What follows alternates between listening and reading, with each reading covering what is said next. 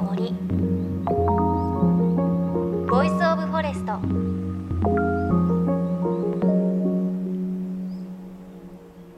おはようございます。高橋万里恵です。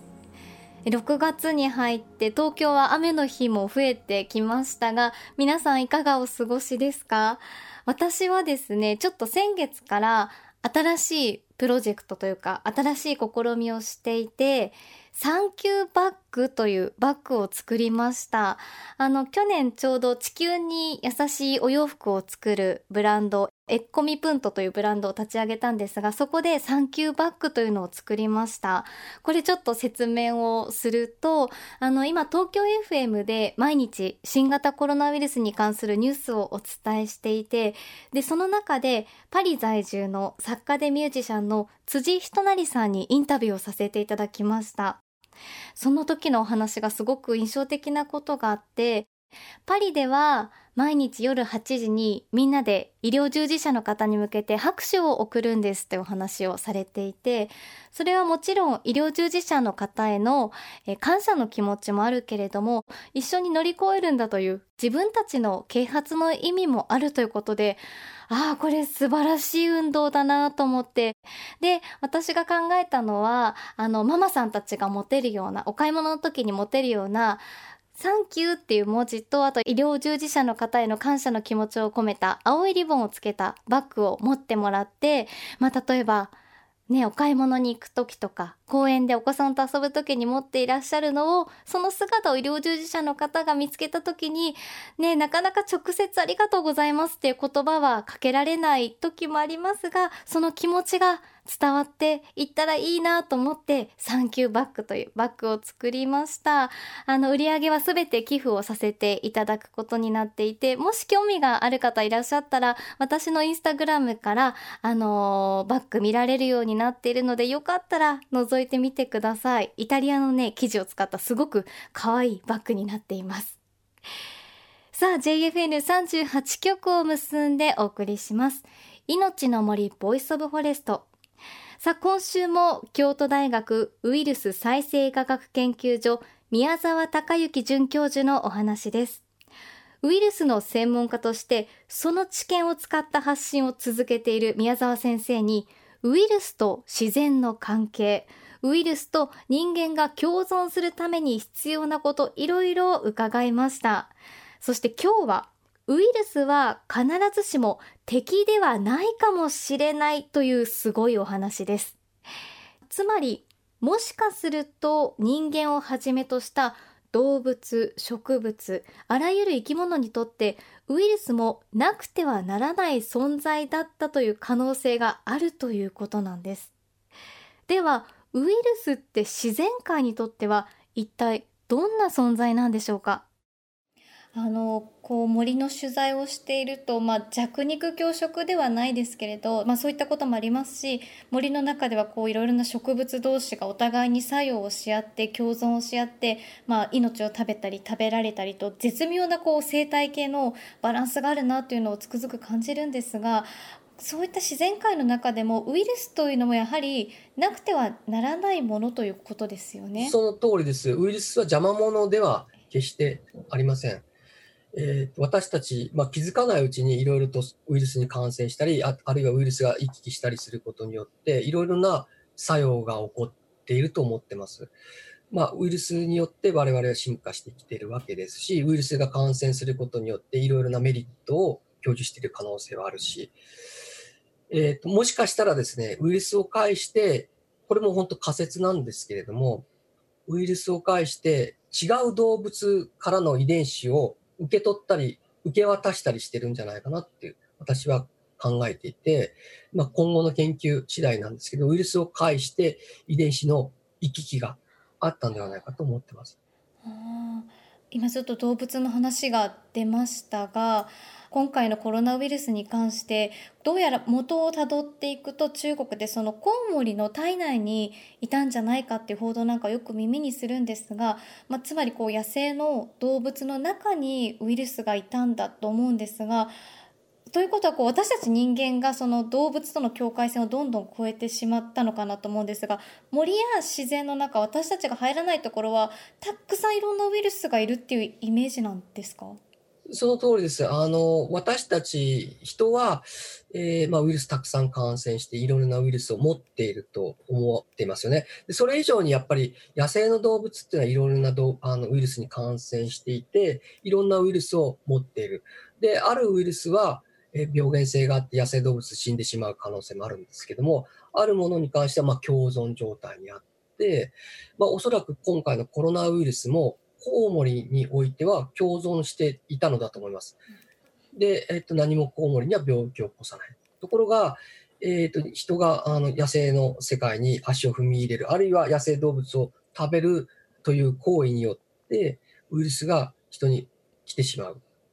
で、まあ、確率論になりますけれども、他の動物では共存している、野生動物では共存しているようなウイルスが人に来てしまう。そうすると、たまたま相性が悪くて、人に病気を起こしてしまうっていうことはあるんだろうと思います。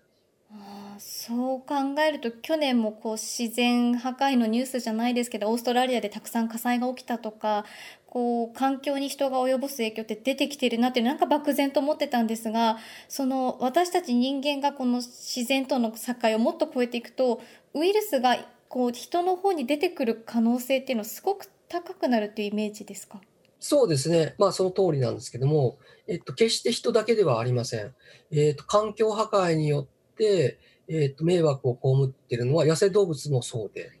まあ、人間が移動することによってウイルスもたくさん運ばれていて、いろんな病気を野生動物にも起こすこともあります。で、大きな例は多分、えー、オーストラリアがいい例のコアラがいい例だと思うんですけども、コアラは今、レトロウイルスにこっぴどくやられています。で、いろいろな病気を起こしているんですけど、これはおそらく、えー、人が運んだ、もしくは人が運んだ動物が運んだと考えられています。ですので、今、その、要はオーストラリアっていうのはもう、えー、何千万年前、6500万年ぐらい前に完全に孤立したわけですけれども、えー、っと、4万年ぐらい前に人類が入ってきて、いろいろな動物を運んでしまった。まあ、最初は4万年前、アボリジンがと入ってきたわけですけども、えー、っと、その後に白人たちが入ってきて、まあ、いろいろな動物も運んでって、で、いろいろなウイルスも運んでった。そこで、オーストラリアにもともと住んでいた動物、有袋類とは全く違うウイルスがオーストラリアに入ってきて、今、オーストラリアの有袋類はま大混乱に陥ってるっていうことですね。で、それで今コアラは絶滅の危機に瀕してます。まあそういうことで、えっ、ー、と、決して環境が変わることによって人だけが、えー、このウイルスによってやられてるかっていうとそうでもなくて、環境破壊によって、あるいは人の影響によって、野生動物もウイルスの影響を受けてしまうってことはあります。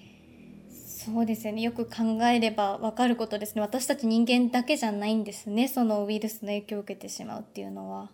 あの、まあ、そうやってお話を聞いていると、ウイルスと私たち、今ね、コロナウイルスに本当に私たち苦しめられてるなってちょっと思いますが、それでもやっぱりどこかでこう、折り合いをつけていかなきゃいけないんだろうなと思うんですが、その、共存というか、まあ、一緒にこれからコロナと生きていく上で、この新型コロナウイルスの弱点というか弱い部分ってどこか先生ありますか？まああの他のウイルスに比べたら感染力は本当に低いと思います。で、まあ、病原性はある程度高いんですけども、これはですね、私の楽観的な見通しでは、徐々に弱くなっていくんじゃないかなと思ってます。もちろん、えっ、ー、と、局面局面においては、時々強くなったりするのかもしれないけども、大きな流れで見ると弱くなっていくんだろうなっていうふうに予想してます。じゃあこのね、コロナウイルス、本当に悪いことだけしてるのかっていうと、これまだ分かりません。もしかしたらいいことしてる可能性もあるよって私は思ってて、もしかしたらこのコロナウイルスにかかることによって、なんか他の病気が治ったり、あるいは癌になりにくかったりする可能性はゼロではない。あの、それを見つけるのが僕の仕事かなって思ってます。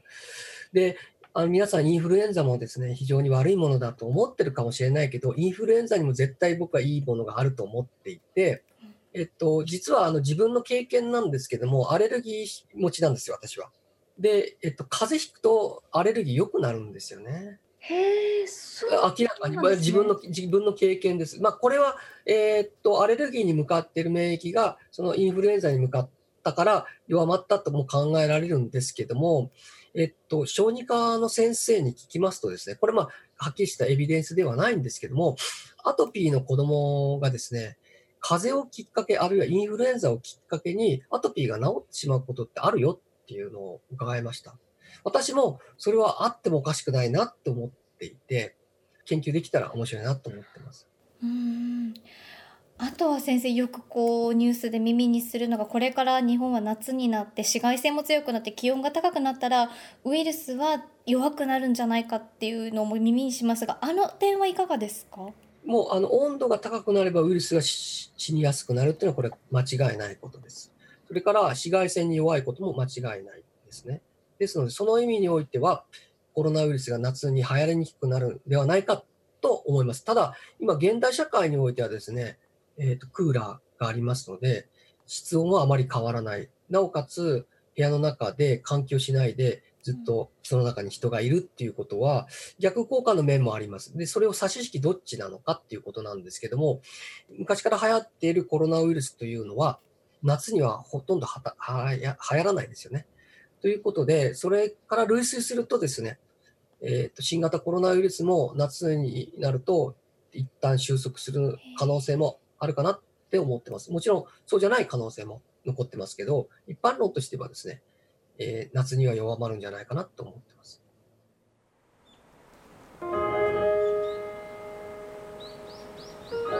いのちの森 Voice of Forest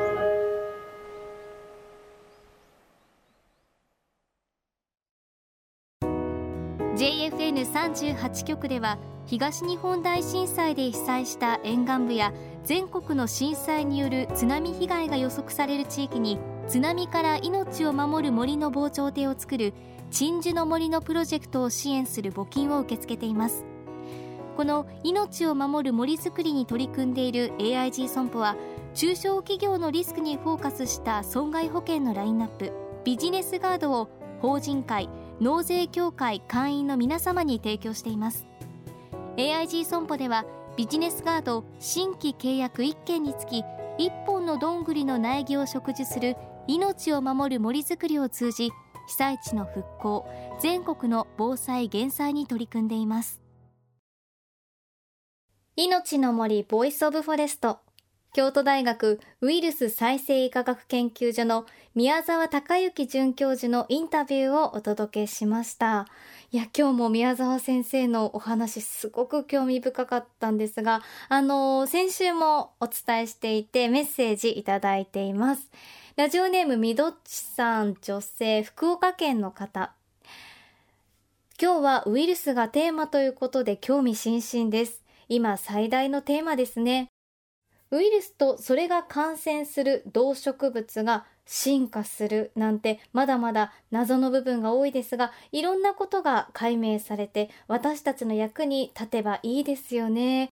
本当そうなんですよね。なんか宮沢先生のお話を聞いているとちょっとこうこのコロナ禍で私たちの中でウイルスイコール悪だったんですがそうではなくてもう本当に太古から私たちとウイルスっていうのは関係があったことですとかウイルスによって人だけが苦しめられるわけではなくて、まあ、私たちが自然界にこう侵入していくことによってオーストラリアでは今コアラがウイルスに苦しめられているんだなというのはちょっと学ばないといけないことなのかなという感じがします。ということで来週も宮沢先生のウイルスのお話続きます。ぜひ聞いてください。番組ではあなたの身近な森についてメッセージもお待ちしています。メッセージは番組ウェブサイトからお寄せください。いのちの森 Voice of Forest。ここまでのお相手は高橋万里恵でした。この番組は AIG 損保の協力でお送りしました。の森。ボイスオブフォレスト